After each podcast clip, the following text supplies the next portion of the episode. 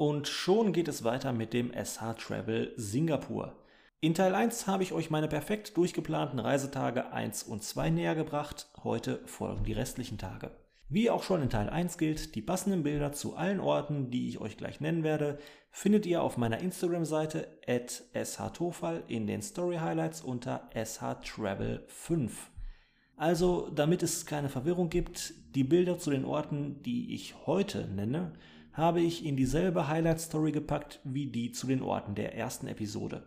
Es besteht ja schließlich ein thematischer Zusammenhang. Mein Name ist Sebastian, jetzt kommt das Intro und dann starten wir mit Tag 3.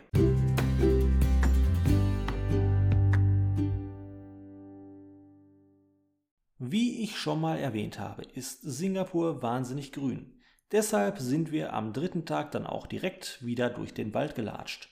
Und zwar sind wir von der Alexandra Arc, den Forest Walk, eine Art Waldwipfelweg, also ein auf Höhe der Baumkronen durch den Wald führenden Hochweg, hin zu den Henderson Waves gewandert.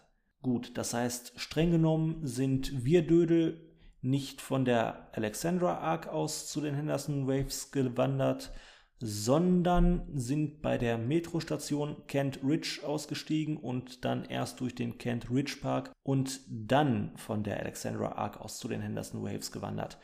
Aber dieser erste Abschnitt, naja, wer gerne wandert, okay, ansonsten könnt ihr euch den wirklich schenken.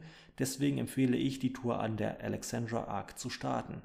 Auch diese Strecke haben wir dann wieder langärmlich und langbeinig zurückgelegt, obwohl es hier vermutlich nicht ganz so stark nötig gewesen wäre wie im Sungai Bulo. Aber sicher ist sicher.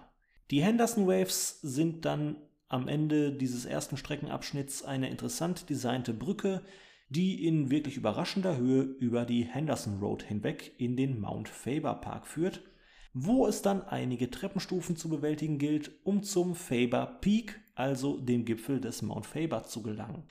Es gäbe theoretisch auch eine Straße, aber die Route mit den Treppen ist die schönere und auch anstrengendere. Irritierenderweise geht es in schöner Regelmäßigkeit Trepp rauf und dann wieder Trepp ab was dem Konzept eines Bergaufstiegs ein wenig widerspricht, aber sei es drum. Am Ende sind wir schließlich oben angekommen und haben dann erstmal unsere Garderobe gewechselt. Dann in kurzen, luftigeren Klamotten sind wir mit der Seilbahn rüber nach Sentosa gefahren. Sentosa ist die Vergnügungsinsel südlich von Singapur und etwa 5 Quadratkilometer groß. Vergnügungsinsel klingt jetzt vielleicht anrüchiger, als es dort tatsächlich ist. Der größte Teil der Insel ist von Regenwald bedeckt, über den man von der Seilbahn aus einen wirklich herrlichen Blick hat. Die Seilbahn fährt übrigens auf der Landseite vorher noch mitten durch ein Gebäude. Auch das erlebt man so nicht alle Tage. Neben dem Regenwald befinden sich auf der Insel mehrere Hotelanlagen, die Universal Studios Singapur, ein Golfplatz und diverse Fahrgeschäfte sowie sonstige Freizeitattraktionen. Wenn ich euch an dieser Stelle eine Empfehlung geben darf, dann nehmt auf jeden Fall drei Runden im Sentosa Luge mit. Das sind kleine Wagen, mit denen man eine etwa 650 Meter lange Strecke den Berg runterbrettern und anschließend per Sessellift wieder hochfahren kann. Ein bisschen wie eine Sommerrodelbahn, nur dass man nicht durch Schienen geleitet wird, sondern den Wagen selbst die Wege hinuntersteuert. Also wirklich eine lustige Sache, kann ich nur empfehlen. Der Einstieg in diese Attraktion befindet sich direkt oben neben der Seilbahnstation. Ansonsten gibt es auf Sentosa noch einen etwa 3,2 Kilometer langen, wirklich wunderschönen weißen Sandstrand, der zum Verweilen, sich bräunen und ein Bad im Pazifik nehmen einlädt. Man sollte allerdings nicht zu weit rausschwimmen, denn direkt hinter der Insel beginnt die Straße von Singapur, eine der meistbefahrenen Seerouten der Welt. Teilweise hat man da den Eindruck gehabt, auf dem Wasser ist mehr Betrieb als auf einer Autobahn. Natürlich gibt es dort am Strand auch Bars und Restaurants, so dass man sich die Zeit gut vertreiben kann. Das kann allerdings schnell ins Geld gehen. Insbesondere wenn man zum Beispiel noch einen Bungee-Sprung von einem Turm runter zum Strand machen möchte. Ein absolutes Highlight in Sachen Unterhaltungstechnik kann man dann abends noch auf Sentosa bewundern. Die Wings of Time oder wie es dort genannt wird, die Wings of Time. Vorstellung immer um 19.30 Uhr und 20.30 Uhr. In einem Theater am Strand wird ein Film auf im Meer stehende Holzwände projiziert. Und naja, wenn die Wände dann zu klein sind, wird die Fläche einfach durch Nebel vergrößert. Ein Zusammenspiel von Licht, Wasser, Feuer, Musik und Technik, das ich in dieser Form noch nie irgendwo anders gesehen habe. Also die knapp 15 Euro sollte man wirklich auf jeden Fall investieren. Kommen wir zum Tag 4. Ich habe sie bereits an Tag 2 erwähnt, die Gardens by the Bay. Ja, richtig, es geht schon wieder ins Grüne. Von der gleichnamigen Metrostation, also Gardens, Gardens by the Bay, nicht äh, es geht schon wieder ins Grüne. Also von der Metrostation Gardens by the Bay aus lässt sich das Pferd quasi von hinten aufzäumen bzw. der Park vom Ende aus erkunden. Nach einigen Metern rechts kommt man zur Marina Barrage. Eine Dammkonstruktion, die das Wasser in der Marina Bay ruhig hält und gleichzeitig zur Wasseraufbereitung dient. Davor sind einige Wasserspiele und auch ein Wasserspielplatz für die Kleinen. Entlang der Waterkant, wie der Hamburger sagt, lässt sich der Weg in die Gärten fortsetzen. Dort gibt es diverse Pflanzen, Teiche und gelegentlich auch Vögel zu sehen. Besonders hervor stechen aber die Super Trees, 25 bis 50 Meter hohe bewachsene Stahlkonstruktionen, die abstrakt an knochige Bäume erinnern, woher sich auch ihr Name ableitet. Außerdem befinden sich auf dem Gelände noch der Cloud Forest und der Flower Dome. Das sind die beiden wellenförmigen Glasgebäude, die ihr von Fotos kennt und jetzt in meiner Instagram Story auch auf den Fotos sehen könnt. Wie der Name schon vermuten lässt, beherbergt der Flower Dome das immerhin größte Glasgewächshaus der Welt, diverse Pflanzen, aber auch das eine oder andere künstlerische Kleinod, wie etwa einen gigantischen hölzernen Drachen oder Alice im Wunderland, beziehungsweise dem Schild nach war das Alois im Wunderland. Vielleicht auch wieder eine dieser asiatischen Mythenfiguren. Die ausgestellten Pflanzen entstammen alle der mediterranen und halbtrockenen Klimazone. Im Cloud Forest werden ebenfalls Pflanzen ausgestellt, aber wie der Name bereits vermuten lässt, eher die des Regenwaldes. Ein drittes, architektonisch nicht ganz so herausragendes Gewächshaus ist das Floral Fantasies. Ähm, ja, dazu muss ich sagen, Cloud Forest und Flower Dome sind auf jeden Fall ein Besuch wert. Von den Floral Fantasies würde ich eher abraten, da dieses Gewächshaus dann doch ziemlich klein und unspektakulär ist. Der dort angepriesene 4D-Flug ist eher ein aufwendiges Werbevideo für die Gardens by the Bay als tatsächlich ein 4D-Kino. Stattdessen solltet ihr lieber den größten der Supertrees besichtigen und besteigen. Der Ausblick ist auf jeden Fall besser, als wenn ihr den Skyway entlang lauft. Der Skyway verläuft in etwa 20 Meter Höhe zwischen den Supertrees, allerdings wird man da vom Personal auch angehalten, sich zügig fortzubewegen und nicht länger als für die Dauer eines Fotos zu verweilen. Im größten der Supertrees gibt es jedoch die Möglichkeit, mit einem Fahrstuhl bis auf das Dach hinauf zu gelangen und dort die tolle Aussicht und überwältigenden Grünflächen und den Blick auf das Marina Bay Sands Hotel zu genießen und Fotos zu machen, und zwar so lange und so viele, wie man möchte. Das Marina Bay Sands war dann auch unser nächster Anlaufpunkt. Denn die Anlage besteht ja nicht nur aus den drei Türmen mit den Hotelzimmern, sondern auch aus einem gigantischen Mall-Bereich. Um jedes der dortigen Geschäfte zumindest einmal von außen gesehen zu haben, haben wir in dem Gebäude eine Strecke von tatsächlich sage und schreibe über sechs Kilometern zurückgelegt. Während man am nördlichen Ende des Bauwerks im Keller in einer Art kleinem Hawker Center oder Food Court günstig speisen kann, gehen die meisten anderen Geschäfte jedoch sehr zulasten der Reisekasse. Aber hey, wenn ihr schon immer einen Whisky für 48.000 Singapur-Dollar oder eine Krawatte für 400 Singapur-Dollar kaufen wolltet, dann seid ihr hier genau richtig. Besonders erwähnen möchte ich an dieser Stelle noch zwei Geschäfte, nämlich einmal das Louis Vuitton Island Mansion und den Apple Store. Beide sind nämlich ausschließlich unterirdisch zu erreichen und befinden sich mitten in der Marina Bay sind also komplett von Wasser umschlossen. Es fehlt eigentlich nur noch, dass Apple ein iBoat anbietet, dann hat man dort wirklich alles gesehen. Nach dem Marina Bay Sands und der Event Plaza am Tag sind wir dann mit der Metro weiter zum Nationalstadion Singapurs gefahren. Dabei handelt es sich um die größte Kuppelkonstruktion der Welt und eine moderne und wirklich bemerkenswert durchtechnisierte Sportstätte. Leider fand an dem Tag unseres Besuchs ein BTS-Konzert statt, sodass der Komplex sehr gut besucht war.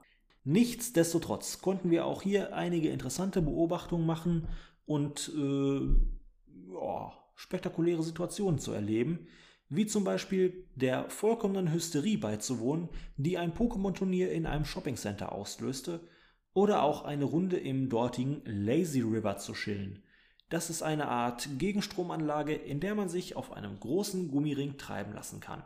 Wirklich sehr chilliges Erlebnis. Vom Stadion aus haben wir dann noch einen Abstecher in den Bezirk Geylang gemacht, der einen etwas zweifelhaften Ruf genießt, wenn ihr versteht, was ich meine.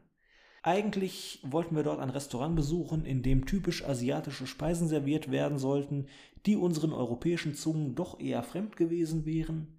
Aber leider mussten wir feststellen, dass dieses Restaurant Corona nicht überstanden hat und schlicht und ergreifend nicht mehr existierte. Schade. Am fünften Tag haben wir dann die Harpa Villa besucht. Ich würde das Gelände jetzt mal als eine Art absurden Märchenwald beschreiben. Man findet dort über 1000 Statuen und Figuren, die chinesische Legenden und Mythen darstellen. Also das zumindest stand auf den Schildern, die dort äh, hingen. Aber ehrlich gesagt, ich fand einige der Darstellungen einfach nur verwirrend bis hin zu verstörend.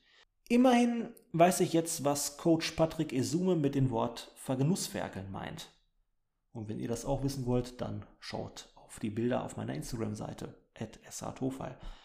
Anschließend haben wir dann noch den Pasir Riss Park besucht, aber ganz ehrlich, wenn ihr bereits den Sungai Bulo und den Mount Faber Park besucht habt, bietet euch der Pasir Riss Park eigentlich nicht mehr viel Neues. Gut, wir haben dort zum ersten Mal Schlangen in freier Wildbahn gesehen, aber sonst war da halt nicht viel. Am Strand des Parks gibt es dann noch diverse Grillgelegenheiten, die sind jedoch fest in indischer Hand. Dort finden also regelmäßig Grillfeste indischer Großfamilien statt, sodass der Platz am Strand eher begrenzt ist. Aber bei der Gelegenheit, Leute, ich hab's geschafft. Ich bin in Indien eine große Nummer. Also, glaube ich zumindest. Denn wie sonst soll ich folgende Situation interpretieren? Am Pool des Marina Bay Sands Hotel kam ein Mann auf mich zu, wie er später sagte, stammte er aus Indien und wollte unbedingt ein Foto mit mir machen. Da ich jetzt mich als weder übermäßig attraktiv noch herausragend hässlich bezeichnen würde, scheidet das eigentlich als Grund für ein Foto aus. Und auch mein europäisches Aussehen kann es eigentlich nicht gewesen sein, denn wie gesagt, es war am Pool des größten und teuersten Hotels der Stadt, wo sich neben mir dann doch noch zahlreiche andere Europäer herumgetrieben haben. Also hätte er sich jetzt nicht so zielgerichtet und speziell auf mich stürzen müssen. Bleibt also nur noch die Erklärung, dass meine Bücher und mein Podcast in Indien eine euphorische Fangemeinde haben müssen. Äh, Moment, ich gucke gerade mal in meine Statistik. Ich werde in 28 Ländern gehört, aber Indien ist nicht dabei. Hm, komisch. Aber egal. Ich habe die Deutungshoheit über diesen Vorfall und für mich steht ganz klar fest, in Indien ist mein Podcast der Renner. Ich komme ein wenig vom Thema ab. Wir haben dann anschließend bei Moss oder MOS Burger gegessen. Das ist eine japanische Burgerkette und entsprechend fällt auch das Menü aus. Ich hatte einen vorzüglichen Kürbisburger und dazu leckere Butterfly Prawns. Leider wurden wir dann am Nachmittag vom schlechten Wetter überrascht und haben an diesem Tag nicht mehr viel unternommen. Das war aber auch nicht so schlimm, denn im Wesentlichen hatten wir unser Programm bereits abgearbeitet. Ausfallen mussten leider der Besuch des Nordic European Centers, wo der Fußballverein Borussia Dortmund seine Geschäftsstelle hat, und ebenso ausfallen mussten ein Besuch der Dachterrasse der National Gallery sowie der Manhattan Bar. Das Positive daran war jedoch, dass wir so den Nachmittag nutzen konnten, um schon mal unsere Koffer zu packen, da für den nächsten Tag noch ein kleiner Umzug anstand.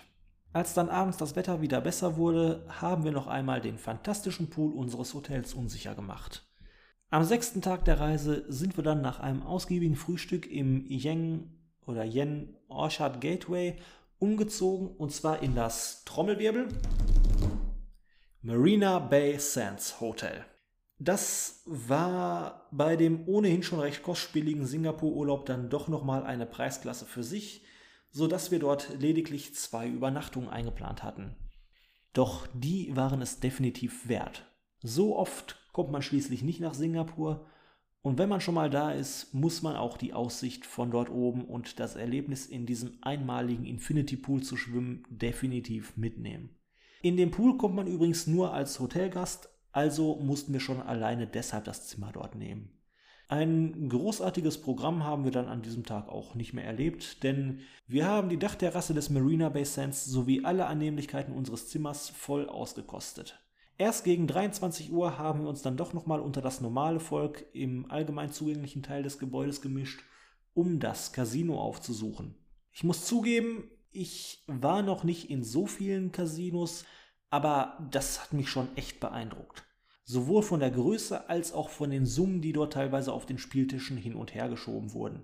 Ich habe mich über mehrere Stunden durch sämtliche Roulette-Tische gespielt und als ich dann in den frühen Morgenstunden ins Bett gefallen bin, hatte ich immerhin die erste Nacht im Hotel durch meinen Casino-Gewinn wieder herausgespielt.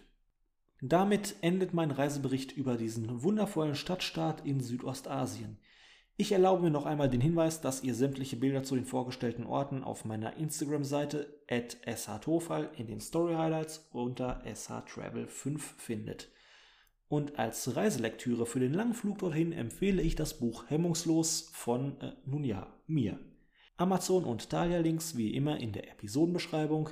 Bis zum nächsten Mal, alles Gute auch beim Reisen. Und wenn euch dieser Podcast gefallen hat, dann zeigt es mir mit einer 5-Sterne-Bewertung, einem freundlichen Kommentar und indem ihr ihn euren Freunden und reisebegeisterten Mitmenschen empfehlt. Bis zum nächsten Mal, alles Gute.